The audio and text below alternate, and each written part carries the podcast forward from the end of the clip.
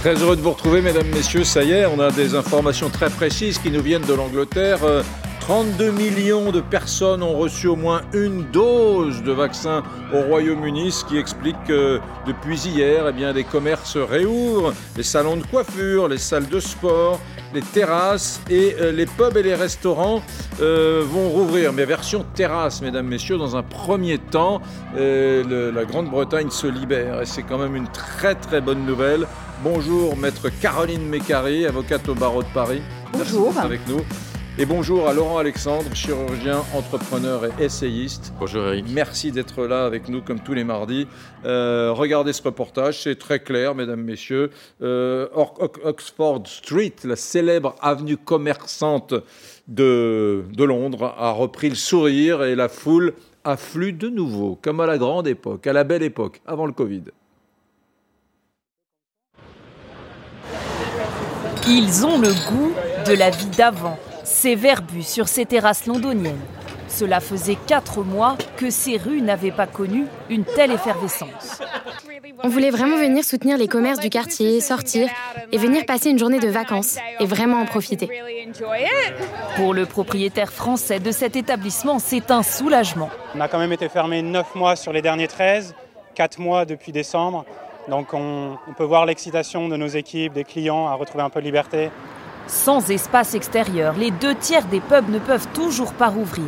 Durement touché par les restrictions, le secteur n'est pas encore sauvé.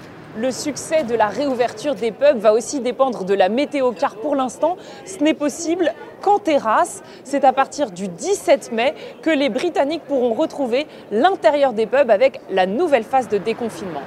32 millions de vaccinés, Moins de 3000 nouveaux cas de coronavirus par jour. L'Angleterre rouvre aussi ses magasins non essentiels, pris d'assaut dans cette artère commerçante. Pour une coupe de cheveux, mieux valait s'y prendre en avance. Pas de rendez-vous disponible avant le mois de mai dans ce salon. Oui, on est complet pour les prochaines semaines. Tout est réservé. Mais c'est bien, c'est vraiment bien. Les Britanniques peuvent aussi voyager au Royaume-Uni. Mais les vacances à l'étranger restent pour l'instant interdites. On parle de l'Angleterre, on parlera tout à l'heure, alors l'Angleterre où ça sourit, on parlera tout à l'heure dans un instant d'ailleurs d'un pays où ça sourit beaucoup moins qu'est le Brésil et les 92 variants brésiliens euh, du variant brésilien. Je ne sais pas si vous comprenez, mais c'est très inquiétant au Brésil. Euh, on en reparlera dans quelques instants. Mais Caroline Mécaré, là, on a quand même envie de sourire. C'est, j'ai envie de dire, c'est aux portes de la France et euh, la vie reprend. Oui, enfin tout doucement, mais il faut rappeler quand même que la Grande-Bretagne a, connu d'abord déjà trois confinements qui mm. sont euh, très très sévères et puis surtout a payé un très lourd tribut. Hein. Il y a 125 000 morts euh, du mm. Covid en Grande-Bretagne. Donc c'est heureux qu'après, euh, en effet, cette vaccination de 32 millions de personnes et, et moins de 3 000 cas si j'ai bien entendu, euh, de personnes contaminées par jour, mmh. qu'il puisse y avoir un retour à la vie. Mais d'une manière générale, euh, le retour à la vie va se faire de, façon très très progressive. Là, vous abordez déjà la question du variant brésilien. on n'est pas tiré d'affaire. Donc, la chose à faire aujourd'hui, me semble-t-il, c'est déjà de les, toujours les gestes barrières et, si possible, se faire vacciner, ce qui est d'ailleurs dans notre pays et en Europe d'une manière générale un peu problématique parce que manifestement, on manque de doses. 32 millions 121 363 Britanniques ont reçu au moins une dose de vaccin. Ça laisse rêveur. Ben, L'Angleterre est dans la situation où sera la France euh, fin juin selon les annonces du Premier ministre et du Président de la République. Donc euh, la France a toujours entre deux et trois mois de retard euh, mm. sur l'Angleterre, mais elle a six mois de retard par rapport à Israël, vous le savez bien. Alors effectivement, les Anglais sont contents et mes deux aînés qui sont étudiants à Londres me narguent matin, midi et soir avec des photos de terrasse euh, via WhatsApp. Donc euh, je suis euh, en continu euh, ce qui se passe via mes enfants à Londres. Effectivement, les gens sont heureux de la réouverture, mais le taux de vaccination, il est vraiment très important. 32 mm. millions de vaccinés en Angleterre par rapport au nombre de vaccinés français. Hein. Mm. Il y a 11 millions de Français qui ont reçu une dose, donc la, France est au tiers de ce qu'a fait l'Angleterre. Mm. Et on voit, quand on regarde les chiffres américains, les chiffres israéliens et les chiffres anglais, on voit que la protection vaccinale, elle commence à être significative quand on a un tiers de la population qui est vaccinée. La France en est très très très très très très loin. Mmh. Justine Sago, est à Londres pour LCI. Justine, on est en duplex. Bonjour, ma chère Justine. Euh, est-ce que la rue sourit ce matin à Londres? Est-ce que vous sentez euh, le début euh, bah, d'une ambiance un peu plus printanière?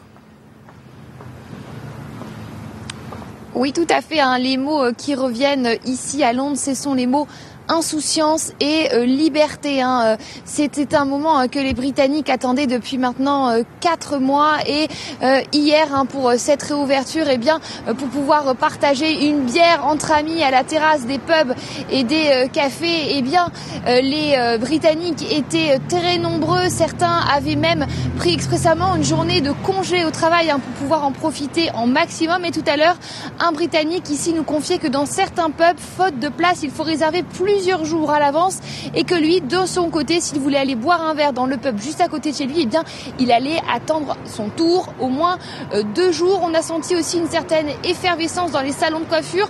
Euh, des euh, coiffeurs l'ont dit, ils sont pleins à craquer jusqu'à la fin du mois. Il y avait beaucoup de sourires hein, sur les visages des Britanniques hier et même toujours ce matin. Alors ici au Royaume-Uni, hein, dans le pays le plus endeuillé d'Europe, il faut le rappeler, eh bien, ce vent de liberté, ça sonne un petit peu comme une revanche. Et d'ailleurs, hier, le Premier ministre Boris Johnson s'est félicité d'avoir pu atteindre son objectif, celui d'avoir pu vacciner avec une première dose tous les plus de 50 ans et toutes les personnes les plus vulnérables.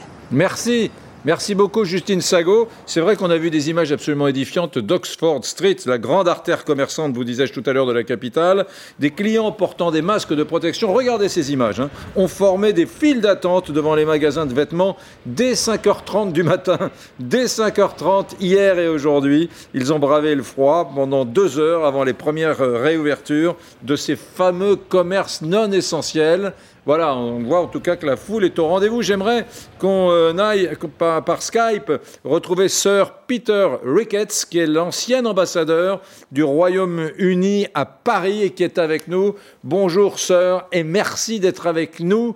Euh, même si on l'a compris, euh, les, les Britanniques ne font pas les fiers à bras. Aujourd'hui, on sent quand même qu'une étape a été franchie et que le Royaume retrouve un peu le sourire, j'ai envie de dire même beaucoup le sourire. Oui, vous avez raison. Après quatre mois de confinement assez lourd, maintenant il y a vraiment un sens de libération dans les rues. Hmm. Il fallait pas mal de sang-froid hier aussi, parce qu'il faisait très froid. Mais même euh, avec la neige et le vent glacial, les gens étaient sur les terrasses des pubs, des cafés, etc. Hmm. Euh, et bon, c'est un, un expériment aussi. Il faut voir si cette euh, socialisation de la population, euh, on peut continuer à voir baisser les infections avec euh, un retour aux grandes foules, en fait, dans les, dans les centres de ville, les, les centres sportifs, les pubs et cafés. Mm. Personne ne sait, mais on espère. Beaucoup en Europe redoutent l'arrivée de ce fameux variant brésilien. Euh, notamment le Portugal, qui a des liens tout particuliers avec le Brésil, a fermé ses vols, hein, fermé ses vols vers le Brésil. Est-ce que les, Britanniques ont pris des mesures? Oui, absolument. En fait, pour nous, euh, le voyage à l'étranger est interdit euh, pour le moment partout, sauf dans les cas très spéciaux.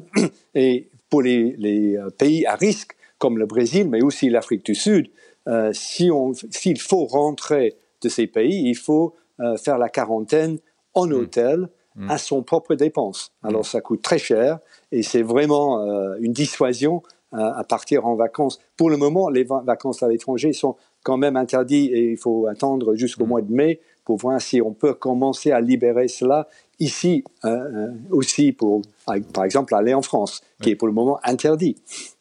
Question, comment, comment, se positionnent les oppositions euh, aux partis conservateurs, les, travaillistes, par exemple. Vous avez vu en France, euh, chacun, chaque opposition, chaque parti politique a sa vision de la crise sanitaire et donne des leçons au gouvernement. Euh, que disent les travaillistes? Il faudrait fermer davantage la société, l'ouvrir davantage?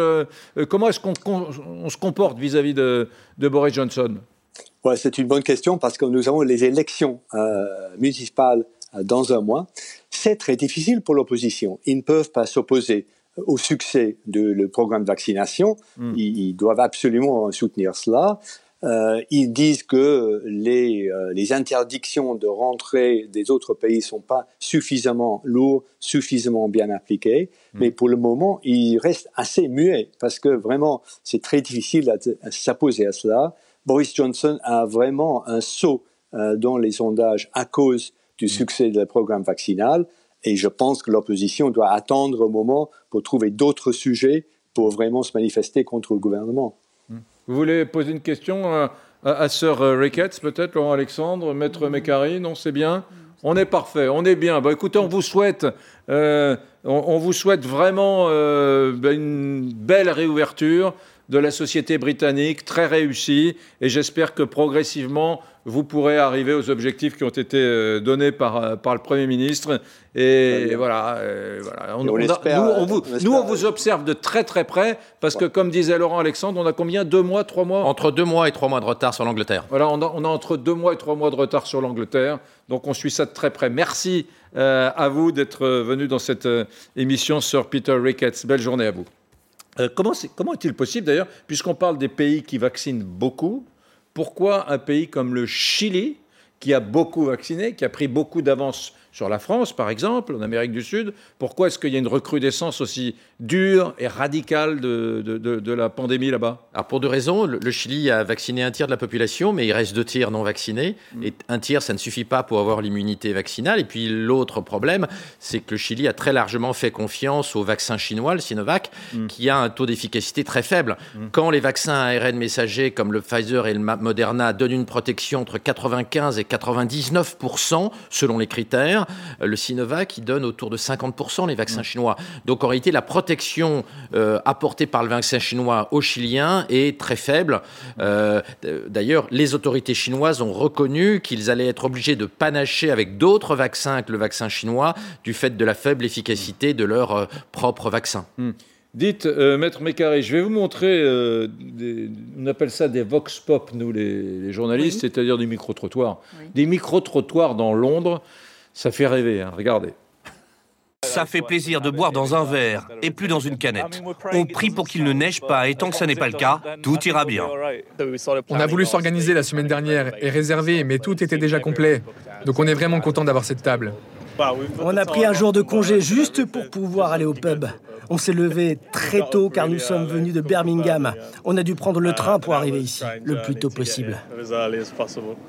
Ça va commencer à se voir hein, en France, parce que ce genre de reportage, on va aller voir ce soir, au journal de 20h, euh, sur LCI, à la radio, puis demain, puis après-demain, puis, puis ce week-end, et puis la semaine prochaine, et puis après, nos enfants vont voir ça, les jeunes, les moins jeunes, et on va commencer à, développer une sorte de jalousie.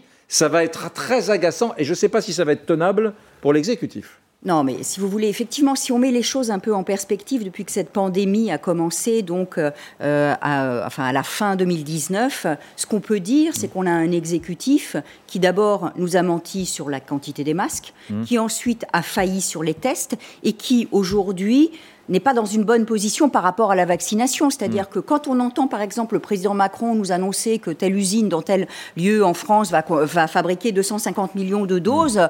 oui, il est dans la communication. Or, la réalité, c'est quoi? C'est que quand vous allez, par exemple, au Stade de France à Saint-Denis pour la vaccination dans ce vaccinodrome, c'est qu'à 11 heures, on vous dit, il n'y a plus de doses. Donc le problème aujourd'hui, c'est comment on fait pour que les citoyens français puissent être vaccinés mm. et puissent arriver à la situation de l'Angleterre. Alors moi, je vous entends, euh, Monsieur Alexandre. Vous dites que euh, ça va être la même chose en France dans deux trois mois. Bah tant mieux. Alors si c'est la même chose dans deux trois mois, mais c'est pas suffisant que ce soit la même chose en France dans deux trois mois. C'est que le problème de cette pandémie, c'est qu'elle n'est pas uniquement en Europe ou aux États-Unis ou au Brésil. Elle est vraiment mondiale et qu'il faut aussi s'occuper de la vaccination dans les pays qui n'ont pas accès à la vaccination. Sinon, qu'est-ce qui va nous arriver? On va avoir l'apparition de variants, de mutations des variants variants et de mutations de variants, comme vous disiez tout à l'heure, dont on ne sait pas du tout si aujourd'hui, évidemment, si les, les vaccins qui existent aujourd'hui peuvent nous protéger. Mm. Donc il y a vraiment en réalité quelque chose à mettre en place et à initier du point de vue mondial. Et ça, je ne sais pas du tout si l'OMS le, fait. Mm. Laurent Alexandre. Oui, il y a un programme pour vacciner dans les pays pauvres, mais c'est compliqué parce que comme la moyenne d'âge est très faible, mm. notamment dans les pays africains, les gens ne sont pas demandeurs de vaccins parce qu'ils ont essentiellement des formes asymptomatiques. Donc ça va être compliqué non, de vacciner. Vous comprenez bien que c'est pas parce qu'ils pas, euh, ils sont pas demandeurs qu'il peut pas y avoir de campagne de vaccination. Ça va être, voilà. Ça allez vacciner au, Niger, vous allez voir que c'est avec une moyenne, avec une médiane d'âge à 15 ans, c'est pas si facile que mm. ça. Non, mais globalement, je suis d'accord avec vous. On est dans une phase de gesticulation. Vous parliez de, de, de Macron quand il est allé à l'usine à propos des 250 millions de doses fabriquées en France. C'est bien sûr un mensonge politique. Tout le monde sait bien que ce n'est pas de la fabrication de vaccins en France, c'est de la mise en flaconnage, euh, de la mise en flaconnage d'un produit euh, qui est fabriqué à l'étranger, puisque la France ne fabrique pas d'ARN messager. Donc en, réalité, Macron a inauguré une usine qui fait de la mise en flacon. Euh, la France est le Zimbabwe du vaccin. C'est-à-dire c'est totalement honteux. La France ne fabrique pas de vaccins et quand Macron dit la France va fabriquer 250 millions de vaccins, c'est un mensonge. C'est un mensonge politique. Et là-dessus, je trouve que le gouvernement se déshonore de faire croire qu'on fabrique des vaccins en France alors qu'en fait, on fait de la mise en flaconnage parce que la France n'a pas été capable de fabriquer un vaccin. Mais alors... pourquoi il n'a pas été capable de fabriquer un vaccin? C'est parce que depuis 30 ans, on est dans une, entre guillemets, désindustrialisation des laboratoires pharmaceutiques. Regardez Sanofi. Sanofi, en l'espace de 10 ans, on est passé de 11 labos de recherche à trois labos de recherche. Et dans le même temps, ils ont perçu le CICE, évidemment, mais ça, ça n'a aucun, aucune espèce d'importance, sur la recherche. Et là encore, ils vont licencier. Donc en effet, ils n'ont pas été capables de mettre au point un vaccin. Mais ça, c'est une logique qui perdure en France depuis des décennies. Et c'est des choix politiques. Donc Macron, qui lui-même était euh, ministre de l'économie sous Hollande, a participé de cela déjà. C'est la raison d'une une des raisons, en tout cas, de la faillite. ce qu'on voit, c'est que BioNTech, qui est l'un des deux fabricants de, de, vaccins à ARN messager qui existe sur Terre aujourd'hui est, allemand. Mais l'Allemagne dépense beaucoup plus que la France en recherche et développement. L'Allemagne dépense plus de 3% de sa richesse nationale en recherche. La France n'est qu'à 2,21. Mm. Donc on voit à l'occasion de ce Waterloo vaccinal le retard de la France en matière de recherche. Si la France veut rester une grande nation industrielle, il faut, euh, il, faut qu'elle investisse plus dans la recherche qu'elle le fait aujourd'hui. Sinon, elle va faire dans les autres branches industrielles ce qui se passe dans le domaine de la vaccination, mm. C'est-à-dire un échec. mais attendez. Rester, rester, rester une grande puissance. Aujourd'hui, on n'est plus une grande puissance industrielle, on n'est même plus une grande puissance pharmaceutique. Donc, euh, il y a vraiment, on a de la marche pour reconquérir réellement bah, cette, cette, puissance. C'est 10% de l'activité économique. Il y a, encore, il y a encore des filières où, la, vous allez me parler de la France a un leadership comme l'aérospatiale. Oui, d'accord, mais que les écologistes veulent. Euh, oui. Attendez, non, non, mais ce, qui me gêne quand même, Maître Mécari, et, là je donne un peu raison à Laurent Alexandre, c'est qu'il y, y, a eu quand même un certain nombre d'écrans de fumée pour dissimuler toutes ces errances et ces atermoiements français. C'est terrible. Là, avoir fait croire aux Français qu'il y avait maintenant des vaccinodromes et que grâce à l'enveloppe le vaccinodrome, on avait pouvoir injecter beaucoup plus de vaccins, c'est du pipeau. Il y, a, il y, a, peu de vaccins, il y en a plus qu'en janvier. Ça monte, ça, monte un, petit peu. Le, retard, le, retard, est moins scandaleux aujourd'hui qu'en janvier-février. Ça monte un petit peu. On sort petit à petit du Waterloo vaccinal. Euh, on va finalement retrouver une situation normale dans quelques semaines et un taux de vaccination normal. Mmh. Euh, l'erreur du gouvernement est d'avoir absolument voulu cacher le Waterloo vaccinal au lieu de s'excuser. Le gouvernement et l'Union européenne auraient dû demander pardon aux Français pour euh, l'échec du programme vaccinal. Au lieu de faire ça, on a fait croire que la situation était parfaite et qu'on allait de plus en plus vite, alors que, vous le savez bien, Eric, on vaccinait très très lentement par rapport aux, pays, aux autres pays. Écoutez le professeur Jean-François Saluzzo, qui est expert auprès de l'OMS, l'Organisation mondiale de la santé, sur les Écoutez-le sur les objectifs. Vous savez, euh, on va réouvrir la France partiellement, etc. Et puis au mois de juin, tout ira mieux. Mais ce qui est important, c'est des conditions dans lesquelles on peut réouvrir. Si les Anglais réussissent, c'est sur le, schéma qu'on devra prendre, c'est-à-dire non pas fixer une date aléatoire en disant que le 15 mai ou le 15 ou le 14 juillet tout est fini. Vous voyez très bien que c'est très complexe et ce qui amène le déconfinement, ça sera euh, d'abord un processus lent, mais les facteurs présents, c'est-à-dire que si on est à un taux très élevé, il faudra éviter de se lancer trop rapidement dans un déconfinement parce que sinon on va reconfiner au mois de juillet. Quoi. Mm, mm. Voilà. Voilà, mais pardon, hein, c'est un garçon mesuré, discerné, modéré, un virologue, il n'est pas là. Non, mais vous voyez bien, vous voyez bien, Eric, que Macron est dans un supplice de Tantale. Hmm. Euh, il a quasiment promis qu'il allait, réouvrir à partir du 15 mai. Les élections arrivent et elles ne vont pas être retardées, donc elles, sont dans quelques semaines. Et en réalité, on va être sur un plateau haut. C'est-à-dire hmm. qu'il va être extrêmement difficile de réouvrir mi-mai parce que la vaccination, compte tenu du retard qu'elle a pris, ne sera pas encore efficace en France mi-mai. Et donc Macron va être dans une situation très difficile. Soit il respecte les impératifs de santé publique et va prendre la pâtée aux élections, soit il réouvre précocement. Et là, il va y avoir une deuxième, une nouvelle envolée euh, euh, des contaminations. Restez avec nous, mesdames, messieurs. On se retrouve dans une petite minute. Pourquoi?